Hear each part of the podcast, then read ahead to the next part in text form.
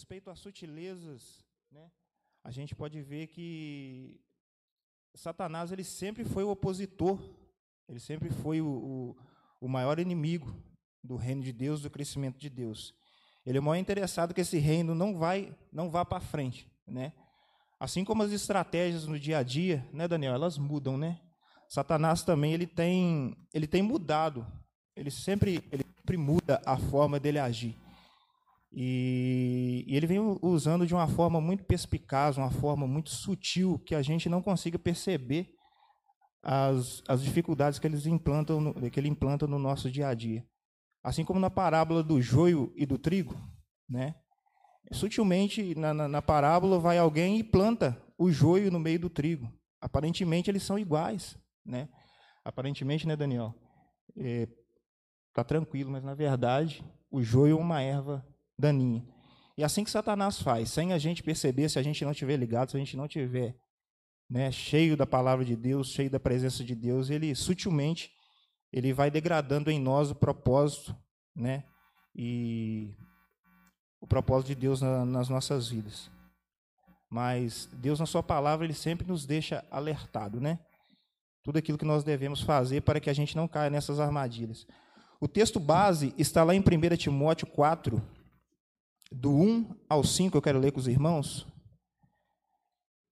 Mas o Espírito expressamente diz que nos últimos tempos apostatarão alguns da fé, dando ouvido a espíritos enganadores e a doutrina de demônios, pela hipocrisia de homens que falam mentiras, tendo cauterizada a sua própria consciência, proibindo o casamento e ordenando a abstinência dos manjares que Deus criou para os fiéis, para os que conhecem a verdade, a fim de usarem a fim de usarem deles com ações de graça. Porque toda criatura de Deus é boa e não há nada que rejeitar, sendo recebida com ações de graça. Porque pela palavra de Deus e pela oração é santificado, né?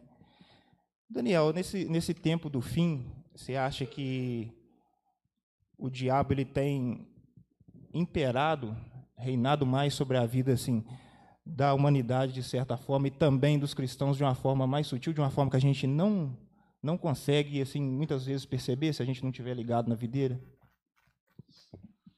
Então, Sérgio, é, até mesmo fazer uma pergunta antes. Todos os irmãos aqui têm a revista? Algum algum irmão não possui revista?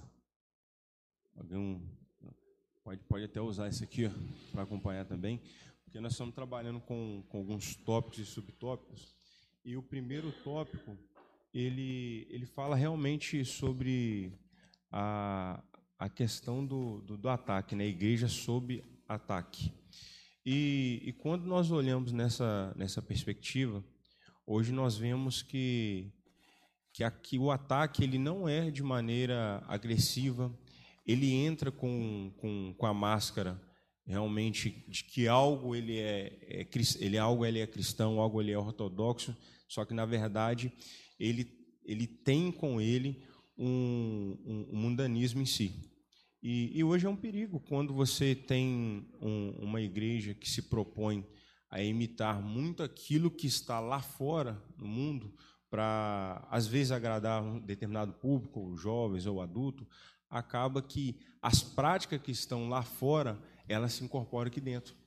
E você não tem mais uma, uma adoração é, uniforme e cristocêntrica. A, até mesmo Paulo usa no versículo 3, ele usa de, quando ele fala, escreve a Timóteo, no versículo 3, ele fala sobre uma possível crença popular que estava rondando ali.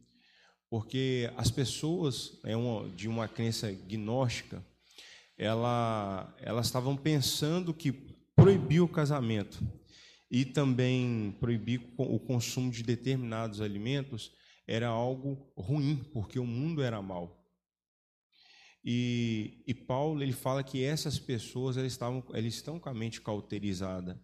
E quando nós temos o, nós levamos o, o, o termo cauterizado até mesmo ao dicionário, nós vamos ver que é algo que já está tomado por algum, algum preconceito que, que às vezes não é o que aquilo que, que o Evangelho, na verdade, traz. Né? E Paulo ele fala que essas pessoas que possuem a mente cauterizada, eles são realmente difícil de julgar alguma coisa que é divina, porque já estão tomados. Estão tomados por aquilo que o mundo estava ditando para eles, que é proibir o casamento, proibir alimentos. É uma linguagem de Paulo trazer que a, a, a solução para essas pessoas já estão em outro caminho, mas a solução é realmente a, é se alertar com esses pontos para quem está dentro da comunhão. Hoje em dia as coisas estão muito. É, muita gente acha muita coisa normal, né, né Daniel e Marciano? Hoje em dia a normatização de coisas que a gente falava, nossa, antigamente, está totalmente errado, né? Hoje está muito normal, tanto no meio, mais no meio secular e também às vezes dentro da igreja, coisa que a gente repugnava antigamente, a gente contrariava. É, devagar, devagar a gente vai, aquilo vai sendo implantado, vai sendo implantado e, e aquilo vai de certa forma entrando no nosso dia a dia. A gente vai achando que as coisas são assim de certa forma normais, mas Marciana, a palavra sempre nos alertou, né, que a gente passaria por esses últimos dias, né? Sim, sim. É, é como, né, é dito aqui, né, que nos últimos dias é, muitos teriam comichões, ou seja, é, viriam não por aquilo que Deus é, mas pelo aquilo que Deus poderia nos dar. Infelizmente, nós temos que tomar cuidado com isso. E aí, é, no livro de Amós, ele já vem né, dizendo para a gente, Amós, capítulo 8, versículo 11, que está chegando o tempo, diz o Senhor soberano, em que enviarei fome sobre a terra, mas não fome de pão, nem de, de sede de água, mas de ouvir a palavra do Senhor. E quando se trata de sutileza, infelizmente, irmãos, o que a gente está vendo hoje em dia em muitas igrejas aí que se diz cristã é um evangelho raso. É um evangelho que venha do jeito que você está e permaneça. E é muito perigoso isso, porque a gente não vê transformação do homem através do Espírito. Então, assim, é, o povo dá a entender, a maioria das vezes, que cada um procura um Deus que satisfaça a sua forma e o seu ego de viver.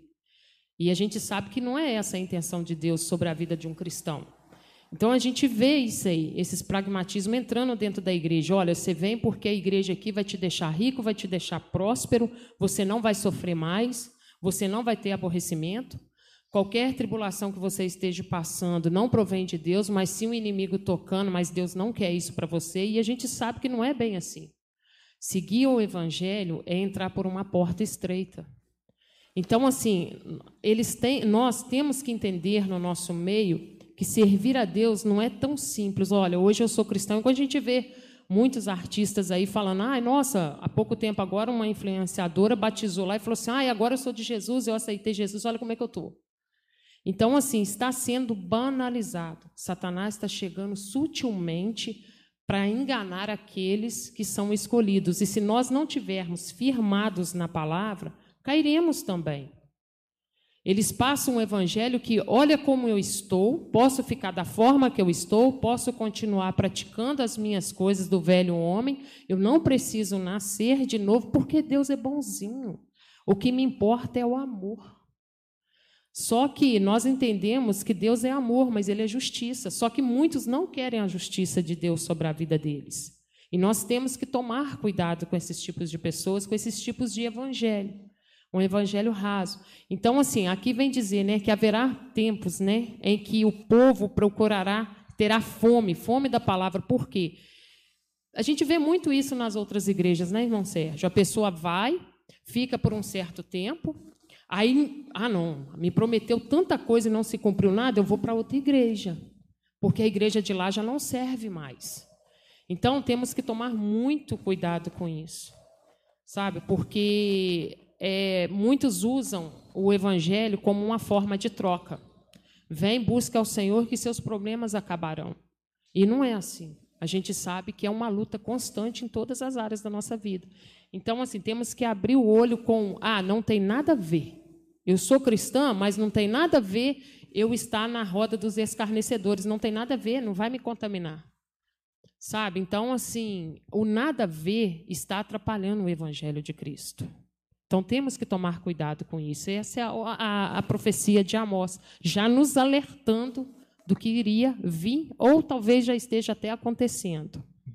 Mas o, até aproveitando, aproveitando o gancho aí, irmã Marciana, realmente o, o, como o primeiro tópico fala sobre a igreja, sobre o ataque, um, um, um, membro que faz parte do corpo de Cristo, quando ele não sabe o, o papel fundamental, o papel dele na, para com o corpo de Cristo, para a unidade, ele está fadado a, ao erro.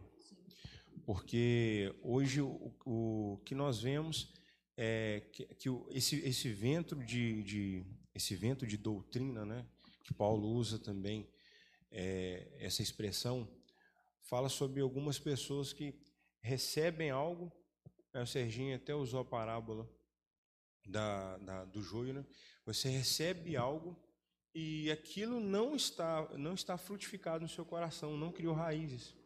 Porque aquilo que você recebeu, você não conseguiu desenvolver no sentido de buscar, porque o Deus que, que ele se revelou a nós, ele, ele deixou para nós um meio de relacionamento. E, e, o compromisso que nós temos hoje é o quê?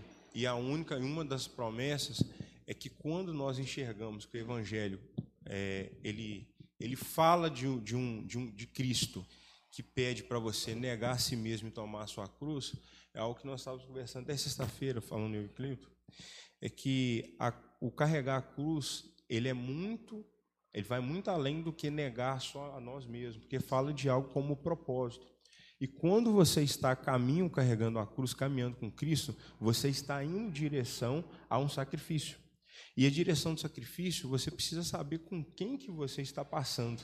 Se você está com Cristo, você tem as suas raízes bem fundamentadas. E como você não, quando você não está com Cristo, no meio do caminho você tende a querer deixar essa cruz e a voltar-se para suas próprias vontades. E é aí que vem Satanás surrateiramente naquilo que está às vezes no seu coração e vai frutificando. Aonde você passa a cultuar você mesmo ou a outra imagem ou as outras pessoas e esquece o propósito de negar e seguir com a cruz para o sacrifício com Cristo. Isso, por isso que a palavra do Senhor em Efésios fala, né, para a gente revestir de toda a armadura, né, de Deus, para isso mesmo, porque o cristão quando ele está com a armadura de Cristo, ou seja, ele é um soldado, né, ele está pronto para as batalhas, ele está pronto para a guerra, e ele revestido com essa armadura, ele sabe muito bem o que provém do Senhor e o que não provém. Então ele se desvencilha do que o mundo oferece lá fora. Então, essa é a grande importância do cristão ter sempre é, intimidade com a doutrina, com a palavra do Senhor. Porque quando estamos com a mente blindada no que vem do alto, no que vem do céu, a gente não passa por qualquer historinha né, da Branca de Neve que a gente vê contando por aí. Igual a gente vê muitos aí, infelizmente, usando o púlpito ao invés de pregar sobre a salvação, sobre a cruz, prega um cristianismo egocêntrico, né? Então, assim, aí vem ah, a campanha de não sei o quê, amuleto de não sei o quê. Então, assim, quando você está blindado com aquilo que Deus te colocou do alto, automaticamente o Espírito Santo, pela intimidade que você tem com Ele, já te dá o discernimento. Olha, isso não provém de mim. Isso não está correto. Por isso que é importante o cristão ele meditar na palavra do Senhor. E quando houver dúvida, chegar perto de um líder que verdadeiramente estuda a palavra para te instruir aquilo ali que você está é, com dificuldade. Porque senão qualquer um é jogado ao vento. Né? Irmãos, é, é, muito bem falado aqui a irmã Marciano e o irmão Daniel.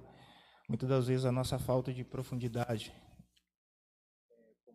como foi pregado aqui alguns domingos atrás, às vezes as nossas raízes estão expostas, né? A gente muitas vezes não tem o conhecimento verdadeiro da palavra para combater essas sutilezas de Satanás.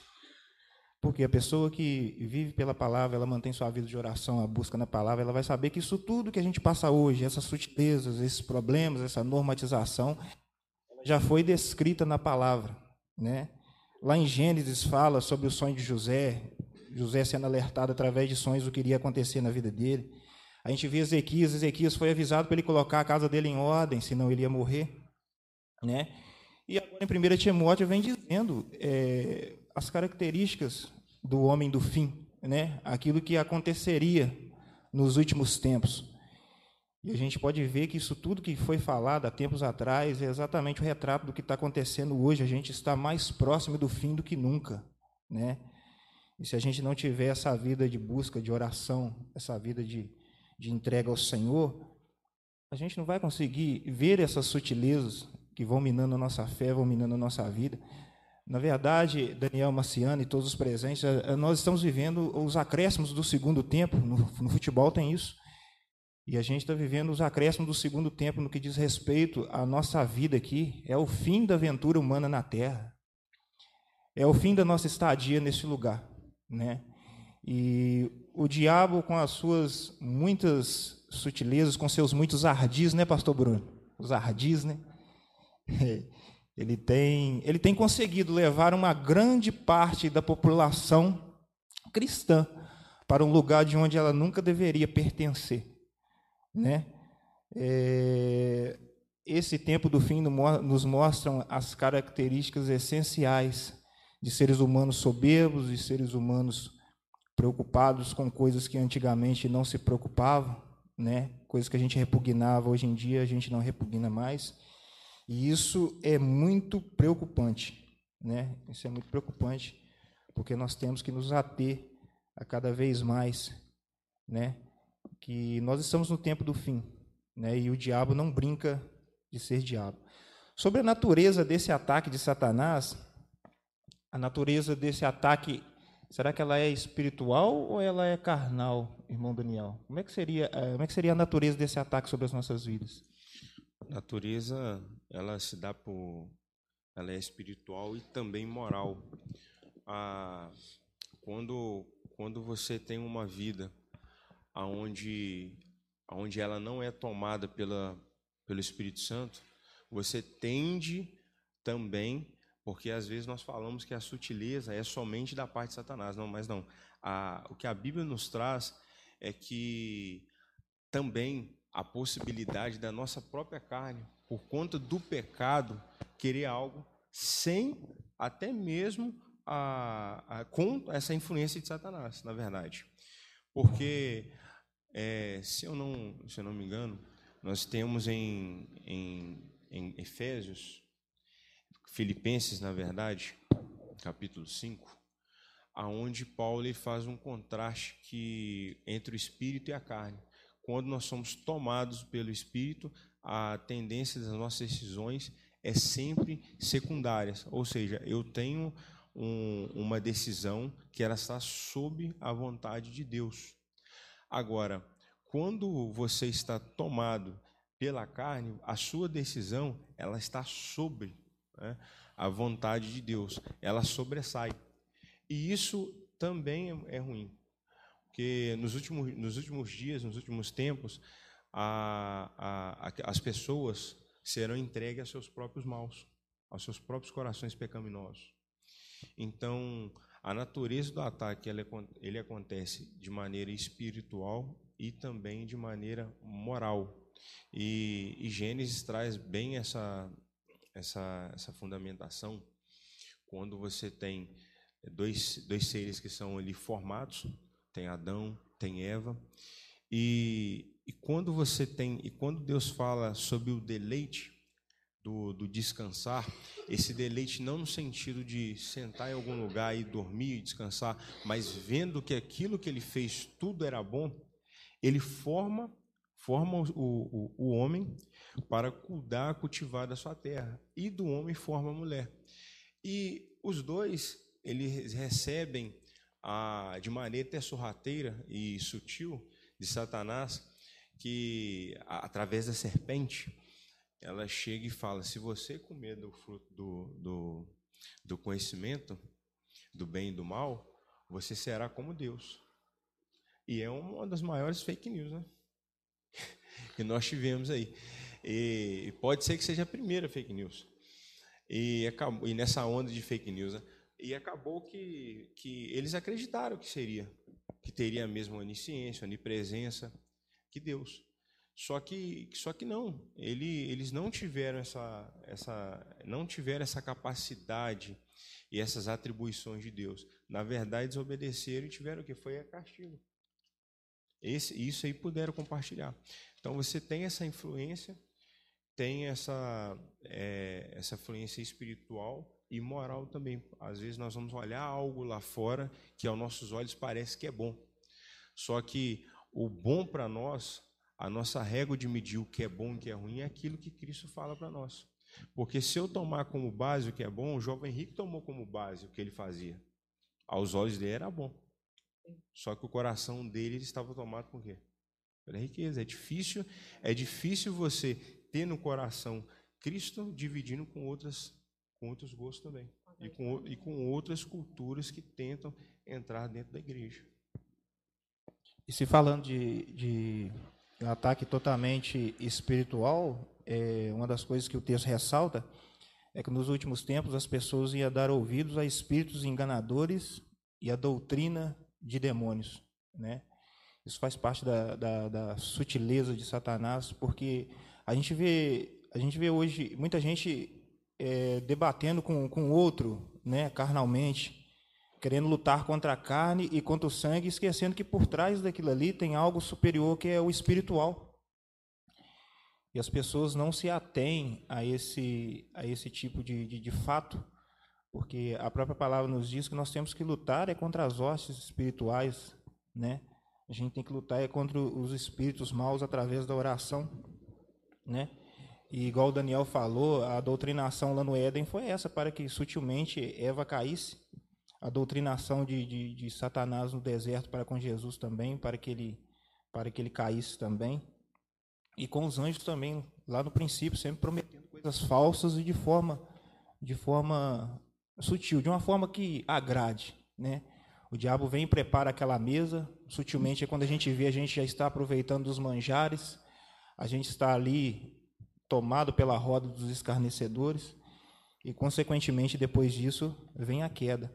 Mas não também a natureza do ataque não é somente espiritual, mas também no sentido no sentido moral. Lá em Timóteo 4:2 vem falando pela hipocrisia de homens que falam mentiras, tendo cauterizado a sua própria consciência, como o irmão Daniel já falou, né? Essa parte da mentira, né, irmã Marciana, já, já ataca a parte moral do homem, né? Sim, é, nós como cristãos, né, é, Efésios já diz, né, que a nossa luta não é contra a carne nem contra o sangue, mas, né, com as hostes espirituais do maligno. Então, assim, nem tudo é demônio. A gente sabe disso. Tem coisas que dá para a pessoa se desvencilhar, sim. Só que, infelizmente, a pessoa já está com a mente tão cauterizada e moralmente que é muito mais fácil eu direcionar o meu pecado ao inimigo ao invés de tentar lutar contra ele. Aí a gente esquece que está escrito em Gálatas, né? Que é muito comum hoje em dia, infelizmente, a gente vê até mesmo líderes de igreja a qual deveria nos dar exemplo ou dar exemplos aos seus membros, caindo em adultério, caindo, infelizmente, outras práticas. Aí tem sempre, ah, eu porque eu estava fraco. Ah, porque minha carne falou mais alto. Então, assim, quando se trata de imoralidade, tem coisa sim, que é espiritual. Mas nós, como seres humanos, seres carnal, a gente sabe qual o nosso ponto fraco. O inimigo também.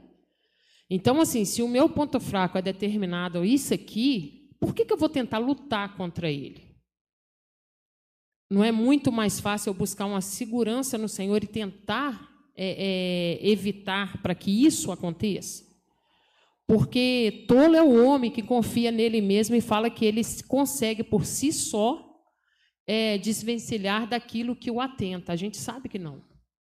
É muito fácil, entre aspas, expulsar Satanás de uma outra pessoa, um demônio de outra pessoa, do que expulsar de nós mesmos um prazer carnal. Então, quando a Bíblia fala que muitos estão com a mente cauterizada, é o hoje não tem nada a ver. Hoje eu estou fazendo debaixo dos panos, ninguém está sabendo, ninguém está vendo, então não tem nada a ver, eu posso continuar. Então a gente tem que tomar muito cuidado com isso, porque nem tudo vem do inimigo, mas sim daquilo que a gente procura com as nossas próprias mãos. Então temos que tomar cuidado nesse aspecto. É, talvez, Serginho, uma das perguntas que a gente poderia levantar é o seguinte: é possível o cristão ter amizade com pessoas fora do, do, do meio cristão? Eu, eu defendo que, que sim é possível, até porque você tem que ter relacionamentos com essas outras pessoas também. Primeiro, para a pregação do Evangelho, e segundo, que nós vivemos em um, um mundo onde as pessoas que são empresários e às vezes até mesmo o proprietário da, da empresa onde você trabalha ou eu trabalho, é, a, é uma pessoa que não é cristã. Aí por conta disso você não vai ter uma amizade, não vai ter contato com essa pessoa? Óbvio que não. É. E, o, e o, o objetivo de se ter essa amizade, aí que é a questão, é o, qual que é o objetivo e o propósito. O cristão, é lógico que não vai ser que a pessoa chata. A pessoa vai olhar para você e você está assim, está aqui a Bíblia, está aqui a Bíblia. Lógico que não. Só que você, através do seu testemunho público e também por intermédio de, de determinadas conversas, você pode sim ministrar o Evangelho. É isso que Cristo fazia quando visitava a casa de alguma pessoa que é incrédula. Foi ministrado aqui há poucos dias também sobre a questão da, de, de Zaqueu, onde as pessoas que estavam fora da casa estavam vendo que Zaqueu estava recebendo a Cristo e ficaram escandalizados com aquilo. Só que aonde Cristo sempre falava, a, a misericórdia, e é o que Paulo também está escrevendo aqui para nós, está falando é no versículo 7. Rejeite, porém, as fábulas profanas e tolas e exercite-se na piedade. A piedade ela faz parte de um, do caráter do cristão que realmente ele é selado pelo Espírito Santo. Exatamente. E você falando a respeito do convívio com as pessoas incrédulas, que é, é, muitas das vezes é, tem muita gente que não, não, não, não tem uma inteligência para abordar, né? A gente não pode ser aquele cristão chato, mas também a gente não deve deixar de falar da palavra de Deus a tempo e a fora de tempo. É você ter contato não é sinônimo que você Isso. concorda com, com, com as práticas. Às vezes é uma pessoa que nós somos, falamos em outro, outros temas, em outros assuntos. É uma pessoa é, ela é imoral de maneira sexual. Você concorda com aquela prática? Não, mas você vai deixar de conversar com a pessoa? Você vai apresentar o Cristo para ela. Mas o que acontece muitas vezes, Daniel, Marciano e os demais presentes, é que o diabo ele é tão sujo que ele ataca a moral da pessoa primeiro, aí a pessoa vive uma vida toda desregrada e quer pregar o evangelho para as outras. Só que ele está com a moral lá embaixo, a pessoa sabe. Aí na hora que aquela pessoa que está moralmente, foi moralmente atacada por Satanás, ela vai pregar o evangelho, a pessoa, mas quem é você para falar isso comigo? Você já fez isso, já fez aquilo? É claro que há o perdão em Cristo Jesus, né? É claro que há o perdão. Mas nós não devemos chegar, deixar chegar a esse ponto. Nós devemos procurar evitar. O que mais a gente vê, é, infelizmente, é líderes que caem, pessoas que caem, né? É, e, e os outros comentam: ah, mas igreja é tudo assim. Por quê? Porque a pessoa deixou se levar pelas sutilezas de Satanás, que atacou ele na área moral, né? E muitas das vezes a pessoa não teve um bom testemunho, ou às vezes, muitas vezes, não tem um bom testemunho para pregar aquele evangelho para os demais que, que vão receber aquela palavra dele. Né? E também o diabo ataca ele na, na, sutilmente na esfera religiosa. Quantos de vocês conhecem pessoas que já adentraram essas portas, que já estiveram aqui com a gente louvando, estiveram aqui em cima do altar e hoje estão por aí? Estão por aí pelas ruas, e não somente pelas ruas, perdidos que não querem mais contato com o Evangelho, que vivem a sua vida aí, vai vivendo os dias da sua existência, mas se tornaram, além disso, muitos deles se tornaram inimigos do Evangelho. Pessoas que antes militavam para que a fé cristã crescesse na sociedade, hoje elas deturpam o Evangelho, elas trazem confusão na mente na mente das pessoas, elas se tornaram inimigas do evangelho, na verdade, né? E também na esfera social, o diabo também ele ataca a esfera social, principalmente na oposição à família, né, Daniel? Como o diabo tem atacado a família nos dias de hoje, não é? Ah, nós passamos um período aí até é, vamos falar de um, de um tempo contemporâneo, nós passamos um período de eleição, aonde você tinha, é, no final das contas, duas pessoas somente que teria poder suficiente para ganhar. É? E hoje nós temos o presidente, nós devemos orar pela vida do presidente, olhar, orar até mesmo pela conversão do presidente também.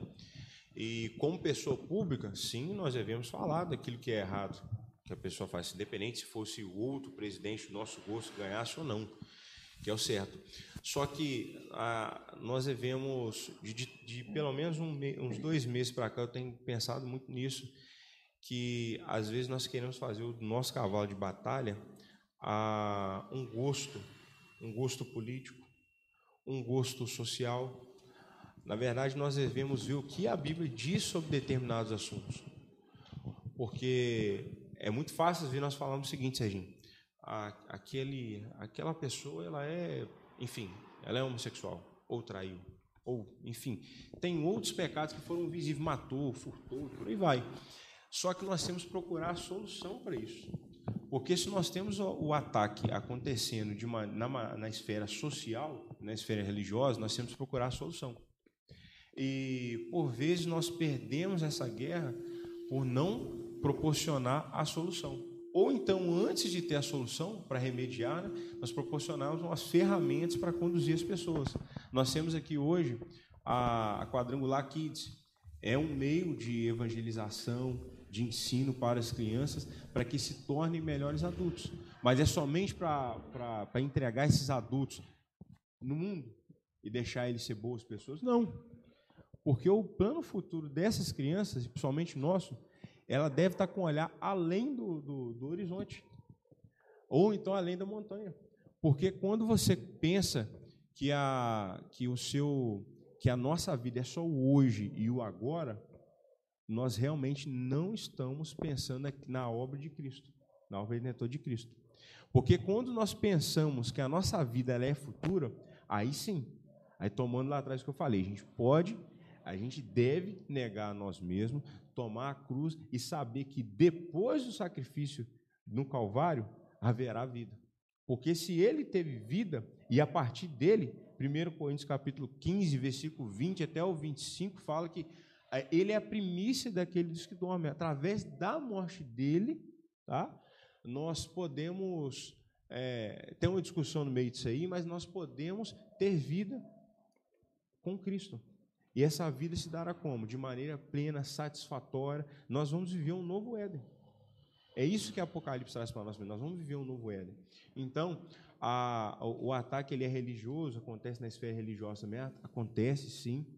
Acontece. E por vezes, porque nós colocamos a nossa expectativa no irmão A, B ou C também. E, e é o que a gente fala. A igreja que ela nasceu no coração de, de Deus, ela nunca vai parar, independente do irmão A, B ou C. Ela sempre vai crescer, porque ela tem como base o cabeça que é Cristo. E se tem o cabeça que é Cristo, ela continua viva e eficaz. Porque nós temos, ó, a igreja tem o cabeça que é Cristo e a igreja é representada na linguagem como o corpo vivo de Cristo. Cristo a mantém. Ela é viva porque Cristo a mantém. Quando você entende que o Cristo que a, quem o que a, a, o ser que a mantém, você vê que ela tem vida. Então, a nossa expectativa não deve estar no irmão A B ou C. Nós não vamos conseguir agradar a todos. A nossa expectativa não deve estar também no âmbito social em, uma, um, em um político A, B ou C. Eles não vão conseguir satisfazer todas as nossas demandas. Até mesmo nisso, às vezes nós somos egoístas porque nós votamos porque nós vamos ter o benefício no A, B ou C ou D. Nós acreditamos no A porque nós vamos ter o benefício A, B ou C. Mas quando nós devemos olhar que através de Cristo todas as coisas podem ser podem ser de fato limpas, lavadas, curadas e, e, e ser um, algo para nós de maneira redentiva. Sim, e a gente vê né, que a maior intenção de Satanás é destruir a família, principalmente a família cristã. Né? Então, assim, porque o mundo lá fora já oferece aquilo que é do mundo. Agora, é muito difícil, né? Aqui fala, né, em Timóteo, no, sobre o casamento, né? Que se proíba o casamento. É, eu vou trazer para um lado a qual eu vivi pessoal. Eu sempre criei, igual né, você citou é, a escola bíblica, né, a Kids, para crianças. Então, eu, quando eu conheci o Almir, a minha intenção nunca era casar. Eu sempre tive medo do casamento em si. Porque eu não era cristã, não tinha vindo de um laço, né, de um berço cristã, e eu tinha uma ilusão do que era casamento daquilo que eu convivia. Então não era nada bom para mim. Porque eu tinha exemplos do que era um casamento todo destruído. Então eu fiquei 17 anos amaziada com o Almir. Foi até que Deus tocou no meu coração e eu indo numa igreja muito severa, né, muito rígida, na verdade, a qual o pastor que coordenava lá virou para mim e falou assim: Por que, que você não casou até hoje? Falei, simplesmente porque eu não quero, eu tenho medo. Ele falou: ah, mas 17 anos juntos, você ainda pensa separar?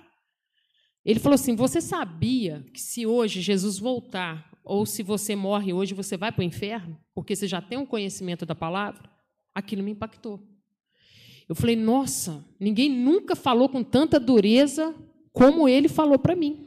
Ele sentou, apesar de ser um pastor não muito letrado, mas muito usado pelo Espírito Santo, de uma sabedoria muito grande, falou comigo assim: olha, olha o que, vai te acontecer. E foi falando. Não que ele me pressionou, me colocou medo, mas ele me fez entender que eu teria, Deus estaria me dando uma chance ali. Foi aí que eu cheguei perto do meu esposo, falei com ele, a gente entrou em acordo. Eu pedi ele em casamento. eu comprei aliança, né, amor? Mas teve casar? Teve. É, eu falei, ou casa ou casa. Agora não tem jeito mais não. É porque lá é assim, irmãos. Somos o oposto.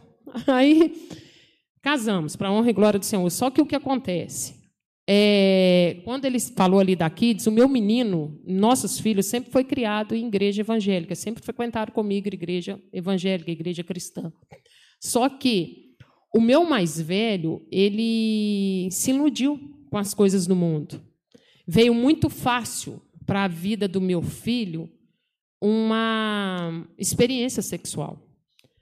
Então, quando ele começou a relacionar com essa né, menina que ele mora até hoje, eu criei ele de uma forma, mostrando para ele, sempre falando com ele: olha, o meu passado não é exemplo para vocês por causa disso e disso. Sempre expliquei isso para eles. Coisas que eu não tive, sempre deixei bem claro. Então, quando ele se deparou com essa situação muito fácil, até então ele estava ali, presente na igreja e tudo. Mas o que acontece? Ele não vigiou, ele não estava totalmente é, blindado com aquilo que vem do alto, ele caiu em fornicação com ela. E hoje eu vejo a minha vida passando sobre a vida do meu filho e clamando a Deus por misericórdia, porque ele quer casar, mas ela não quer o casamento. Então, para uma mãe entender o que é o verdadeiro evangelho e pregar para outra pessoa aquilo que é preciso ser consertado e ver isso dentro de uma casa, é difícil, irmãos. É difícil, principalmente quando se trata de filho. Sabe? Então, assim, a questão, o que eu quero dizer é que o inimigo ele é tão furioso, tão sutil com a família cristã, que não vai achando que é lógico que o dever nosso é ensinar o nosso filho desde pequeno que ele deve, aonde ele deve andar e o que ele deve praticar. Mas isso não te dá respaldo de que ele nunca vai errar ou sair dos caminhos que ele foi é, é, instruído a andar. Aí o que nos resta como pais e como mãe? Continuar orando e clamando a Deus por misericórdia e sempre falar a verdade. Até está acontecendo um fato aí de uma amiga nossa conhecida, que ela também viveu 30 anos assim, amaziada, que hoje é esposo dela, casou ano passado. Então, assim, hoje ela se encontra desenganada na UTI. Nós estávamos comentando ontem, eu e a irmã Sandrinha. Irmã Sandrinha, que bom que fulana conseguiu, é, é, como se diz, consertar aquela parte que estava errada, sabe? Então, assim, é um alívio para nós que somos cristãos. Só que aí Deus colocou no meu coração, mas e seu filho? Então, assim, é algo que te pesa o tempo todo. Aí você começa a questionar, Senhor, onde que eu errei? Por que eu fiz isso, sabe? Aí é, é aquele caso. Será que se eu tivesse casado desde o início, quando, como é o padrão bíblico, mesmo sem eu ser cristã, mesmo sem eu conhecer, será que hoje eu não estaria colhendo o que eu estou colhendo hoje? Então, assim, aí teve uma vez que o pastor pregou aqui, e eu sempre orava isso, Senhor, será que é por isso? Sempre perguntava a Deus se era por isso que eu estava passando por esse processo com esse meu filho. Aí foi até com a pregação que o pastor Bruno falou assim: ó, pare de orar e questionar a Deus o porquê, só entregue e pronto. Então, assim, eu não pergunto mais a Deus nem o porquê, eu só entrego nas mãos dele, porque eu sei que ele é soberano em fazer tudo perfeito. Então, assim, a gente tem que tomar cuidado com isso. Essa coisa de casamento é coisa muito séria. Não é coisa de brincar. É a, é, você puxou um ponto aí do, do, do social, né? No Sim. caso, do casamento. E, e hoje, até mesmo para manutenção do Estado, o Estado precisa, precisa que haja pessoas que estejam realmente nascendo, nascendo, se desenvolvendo e futuramente contribuindo. Então, quando você tem uma, uma redução de pessoas que, que realmente têm filhos, hoje a, a normativa, às vezes, é por conta de pessoas quererem se relacionar, pessoas do mesmo sexo, né, quererem se relacionar uma com uma outra. E é impossível ter filho, é impossível. É, a biologia é, não é minha área, é a, a, área, a área do nosso irmão mestre Elias, mas você tem um padrão biológico do ser humano aonde o homem e a mulher é, é uma, uma métrica, sim, eles podem ter filho, fecundar e ter filha, e isso é o normal. Agora, é, homem com homem não, a mulher com mulher não. Então, isso aí tudo acaba reduzindo a manutenção do Estado. Quando eu falo Estado, eu não falo no Estado de Minas Gerais, eu falo no, no Estado, no Estado civil para a esfera mais envolvendo a área civil, política e por aí vai, governamental. E, e, e nós temos, hoje é um dos maiores ataques. Mas esse ataque, o, o, irmão Marciano, ele também não acontece só de fora para dentro, ele acontece dentro também. Sim. Às vezes, a, a, a falta de, de demonstrar, de cada pessoa demonstrar a sua, a sua fraqueza, para um, um determinado pastor, conversar, ter aquele aconselhamento pastoral, isso traz malefício. E nós temos que reconhecer a nossa fraqueza. O primeiro ponto mesmo da, de uma doutrina bíblica, principalmente que a, a igreja que adota, é que, que todos pecaram. Todos pecaram. Romanos 5,12, todos pecaram. E, e reconhecer que esse, esse pecado ele trouxe marcas em nós. E quem pode retirar é Cristo. Então, Sim. a gente demonstrar essa fraqueza, reconhecer a nossa fraqueza, isso também é, é benefício. Isso aí, meus irmãos. É, a gente viu aqui três pontos da natureza do ataque. O ataque espiritual, nossa luta não é contra a carne nem contra o sangue. O ataque moral, né?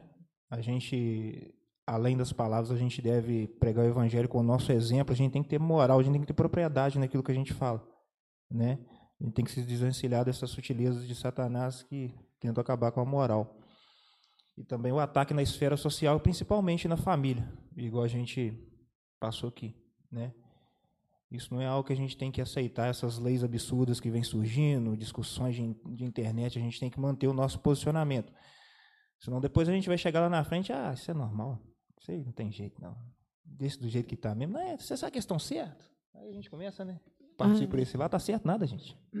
Certo nada. É a normatização né? e a normalização. É, a normatização e a normalização. É. Se tem alguém aqui que aceita essa normatização, essa normalização, eu respeito, mas eu não.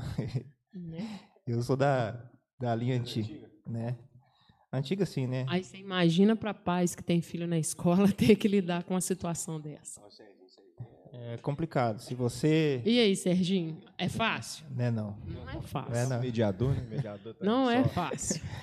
Então, irmão, se você tem sofrido algum desses ataques, é, você já foi avisado pela palavra. Né? A palavra. É, eu não sei quem, quem fala de quem é essa frase. Talvez o irmão Guilherme saiba, porque em Cristo nós somos os mais, os mais capacitados para sofrer desses ataques, né? Porque a gente, a gente sabe da a gente sabe da palavra de Deus, a gente tem a quem recorrer. O ímpio ele não tem a quem recorrer porque ele não conhece a verdade. Mas a gente em Cristo nós somos os, os mais possíveis de receber esse ataque e, conseguir suportar, porque a gente conhece a palavra da, da verdade. A gente muitas das vezes que não gosta de, de, de, de praticar, né, de cumprir. Mas a gente sabe, né? E mais a despeito disso tudo, a igreja também, a palavra de Deus nos oferece as armas para combater essa sutileza. A gente já terminando, é o tópico a igreja protegida, né? A exposição pela palavra de Deus. Você no seu no seu entendimento aí, olha para dentro de você e vê quanto tempo você gasta. Essa, essa pergunta serve para mim também. Quanto, quanto tempo você gasta na, na leitura da palavra? Uma coisa é você ler a palavra, outra coisa é você ler e meditar, né, Guilherme? É totalmente diferente. Ler, qualquer um lê, é, capítulo 4, mas o Espírito expressamente diz isso. Aí chega lá, leu meia hora, não entendeu nada.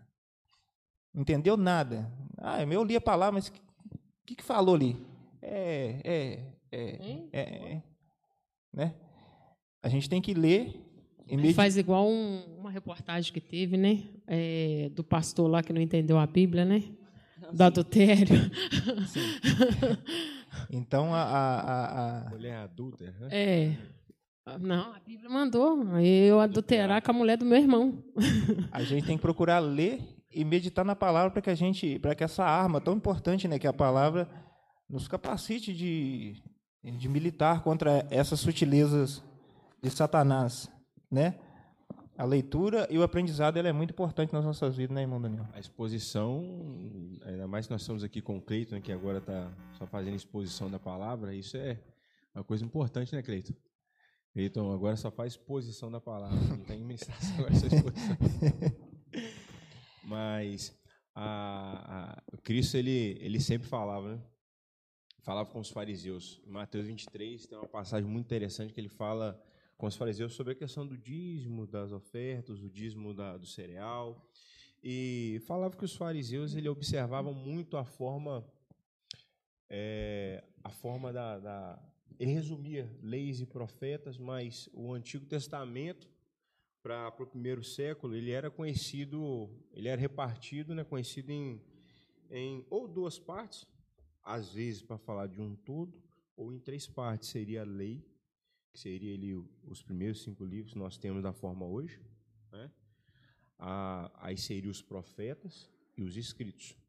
Então Cristo ele sempre citava, o Mateus faz muito isso citar o Antigo Testamento por conta até mesmo do público que ele quer atingir, mas Cristo falava também do Antigo Testamento, aplicava aquilo que estava ali no Antigo Testamento para as pessoas e mostrando, principalmente para os fariseus, a, a misericórdia, a misericórdia que, que a misericórdia e a graça a qual aqueles livros apontavam, os profetas também. E segunda Timóteo é um texto que a gente usa bastante para falar sobre isso, né? Ah, que toda palavra ela é realmente é, ela está aí para para ensinar, para instruir. E nós devemos sim colocar isso em prática, devemos tirar tempo para fazer leitura, meditação, isso aí não só no momento, no momento único nós somos separados em casa, mas no momento coletivo também. Por isso que esse momento de estar aqui em uma escola bíblica ou de estar em um culto, ele é importante.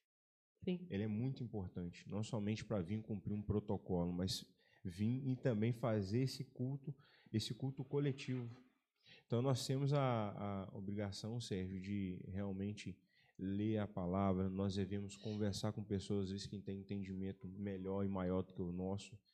Ah, algumas pessoas falam assim, não, mas é, é, essa letra vai matar. Né? É, é preciso entender o que o versículo fala, mas algumas outras pessoas falam assim, eu não vou, não preciso estudar não, Deus é, é amor e o evangelho ele é muito simples só que eu vejo uma, uma, uma, coisa muito complexa no Evangelho, porque eu, não eu não, ainda não consegui entender, se, às vezes so, somente viver, né? que quando nós lemos a Bíblia, nós não estamos falando de uma, de uma história, de uma fábula exaustiva de um povo, nós estamos falando de um Deus que ele, que ele transcende o nosso conhecimento, só que ele emana porque ele entra na história ele se entrega como sacrifício por nós para resgatar aqueles que ele formou. Porque aqueles que ele formou no início desobedeceram e todos pecaram. Ele mesmo propicia o, o retorno das pessoas, concede a graça. Sim. É a graça a todos para que a gente, nós possamos crer. Então, isso soa bem complexo. Sou complexo, não é tão simples e fácil. Porque esse Deus, da mesma forma que ele se demonstra misericordioso, ele fala assim: tem meios para se relacionar comigo. Sim. Existem meios para se relacionar comigo, não é de qualquer maneira. E um desses meios é muito importante é a palavra, né? Sim. A palavra serve para que a gente não seja levado por qualquer doutrina. A gente tem o toda palavra que a gente recebe passa pelo crivo, né? A gente tem que saber aquilo que a gente está escutando, o que, que as pessoas estão falando, para que a gente possa comparar com a palavra. E o Espírito Santo de Deus nos dá o discernimento. Uma dessas armas para combater as, as sutilezas de Satanás é a palavra. E por último, a prática da oração, né? Se se chamar a gente, vamos fazer um churrasco, oba, na hora. Vamos pro futebol? Vamos, todo mundo pula, adora. Vamos orar. Irmãos, eu lembro no culto de oração, a, a igreja era ali na Francisco Parma, coisa rápida, eu não quero contar a história aqui não. E toda hora, e, e tinha o culto de oração na, na, na, na eu acho que era na segunda-feira, o pastor Augusto que dirigiu o culto de oração. Aí uma nuvem deve lembrar disso, mas como eu dormia, gente. Eu, eu ajoelhava para orar, só acordava quando alguém cutucava assim no meu ombro. A cara não queima. Foi arrebatado? Irmão Bebeto, foi arrebatado? Oi, gente. Para a gente ver que a, a, nossa carne não gosta de orar. Se você falar que a sua carne gosta de orar, eu vou falar igual o pastor Daniel. Me ensina depois, depois da escola bíblica, você senta comigo, me ensina como é que é isso aí, porque a carne não gosta de orar, gente. A carne gosta de um futebol, gosta de uma novela, gosta de uma Netflix, gosta de mexer no Instagram, gosta do Facebook, mas orar ela não gosta. A carne não gosta de orar, né? E a gente, a gente vê os, os, a maioria dos cultos mais vazios que tem na igreja é essa, instituir um culto de oração, né, irmã Marciana? Com certeza. Aí você pode contar no dedo aqueles que, aqueles que vão, né? Aí o pessoal já começa a abrir boca, o pessoal ora uns cinco minutos, depois já vai diminuindo as vozes, vai calando, aí fica só um orando. É verdade ou não é, gente? Eu estou falando mentira aqui, só vai diminuir, porque a nossa carne não gosta de orar. Né? Se colocar aquele fundo musical ainda. Nossa, Deus, tá aí, né? uma boa aí, pedido. Aí. Teve uma vez, teve um culto de oração também, irmãos. Eu fui para dentro do banheiro na hora do culto de oração e dormi em cima do vaso. Ali pelo menos que te perturbou, né? gente, eu lembro disso até eu dormi.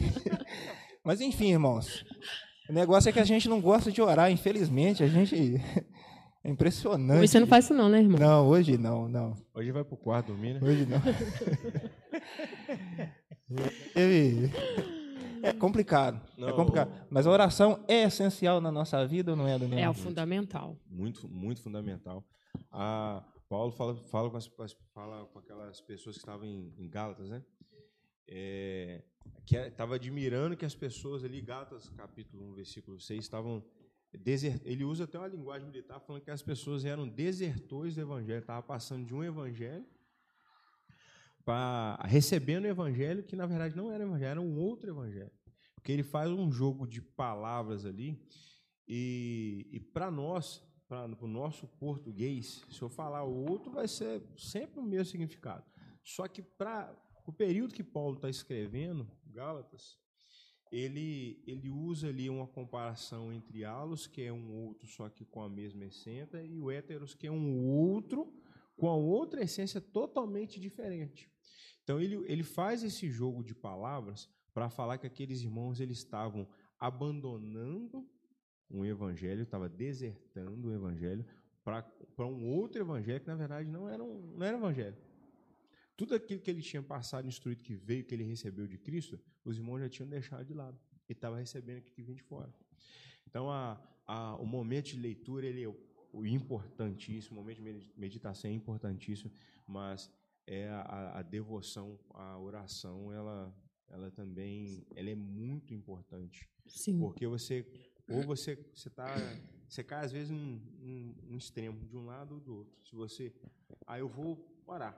Tudo tudo que, que, que, que eu preciso é orar. Perfeito, pode orar. Mas você precisa meditar também, preciso conhecer o Deus que te salvou.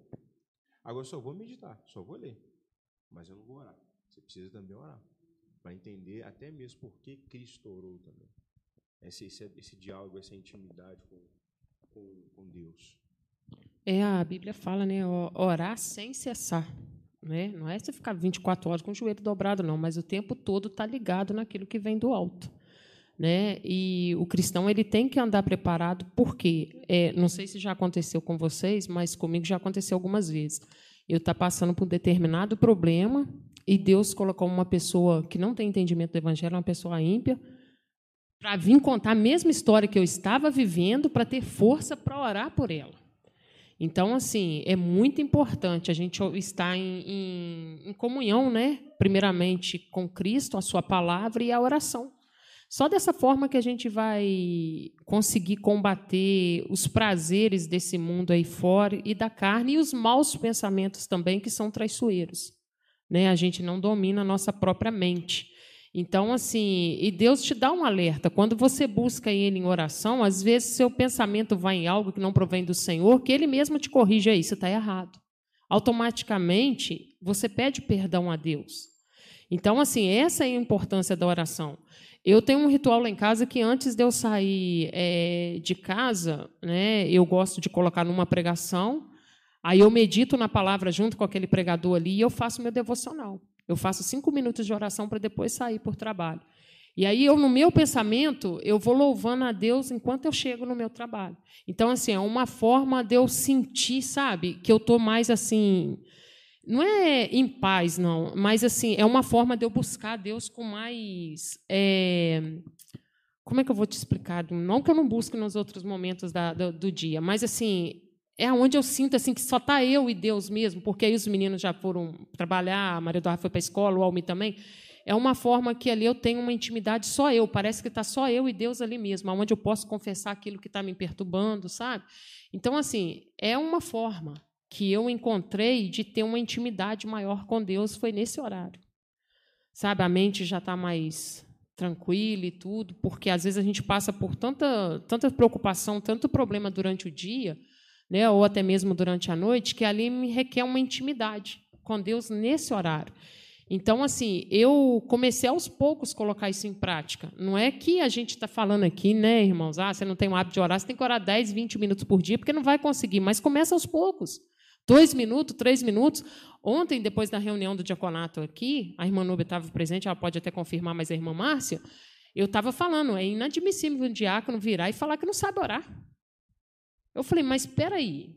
E se manifesta alguém aqui, como é que faz? Corre, vai chamar o outro irmão, vai chamar o pastor, sabe? Ah, mas eu não sei orar. Eu falei, você não sabe orar? Nem o Pai Nosso? Você não sabe declarar assim, uma palavra de bênção, um abraço para a pessoa, falar, ei, Jesus está na sua vida. Eu falei, do mesmo jeito que você ora em casa, você pode orar para outra pessoa. Então, assim, o que está acontecendo no nosso meio, é, o ataque do inimigo é nisso aí. Porque está colocando pessoas fracas dentro da igreja. Pessoas que, igual o Serginho falou, é muito mais fácil você ficar numa mídia, numa rede social, do que você dobrar um joelho e buscar uma intimidade com Deus. Então, assim, nós temos que tomar cuidado com isso. Que tipo de cristão estamos sendo? Um cristão que bate o vento e leva? Ou um cristão que está firmado na rocha? Temos que falar e temos que seguir. Se Jesus orou, por que, que nós não vamos orar? Ele é o nosso maior exemplo de vida. Então, assim, se ele, né, soberano, né, veio na, na, na terra aqui para que nós possamos, né, é, tenhamos a nossa salvação, e ele deixou como exemplo, por que nós não vamos seguir esse exemplo? Então temos que tomar cuidado com isso. Cristão que não ora é um cristão fraco. Irmãos, é, a oração ela é necessária, mas é, a nossa carne ela vai sempre, Sim. ela vai sempre querer que a gente não ore, né? Já dizia, ah, já, já fala muito bem aquela música da Ludmila Feber, alta madrugada, já estou deitado e eu ouço Deus me chamar. Sua voz suave é como um sussurro, eu ouço Deus me chamar. O que, que acontece? Meu coração se aperta, eu ando tão cansado, tenho trabalhado tanto. Entendeu? E muitas das vezes a gente resiste. A Bíblia fala para a gente resistir o diabo, mas a gente resiste muitas vezes é a oração, resiste à voz do Espírito. Né? porque a gente está tão cheio de outras coisas que não é a, a, prática da palavra, a prática da oração, que a gente se desvencilha para outros caminhos. Mas, irmãos, que a gente, que a gente possa cada dia mais aprender a, a detectar essas sutilezas de Satanás, porque ele não vai vir, ele não vem mais como antigamente, né? Ele vem de mansinho, sempre dando um jeitinho e deixa a gente no pó, né, Guilherme? Como diz aquela a música, né? Ele não vai vir daquela forma que te assusta, não. Ele vai vir é É devagar. é devagar, devagar. vai vir pelas beiradas, vai vir, né? E quando a gente vê, a gente já está enredado, mas que isso não aconteça nas nossas vidas, né? Que a gente tenha uma vida de propósito, uma vida de oração, uma vida de realmente de um servo de Deus autêntico. Amém? Irmãos, eh, a gente termina a nossa aula por aqui e agora é o espaço dos irmãos, aqueles que quiserem fazerem perguntas, talvez vocês ficaram na dúvida de alguma coisa, talvez alguma coisa que que vocês não tenham compreendido bem, entendeu? Esse espaço está aberto para vocês. Música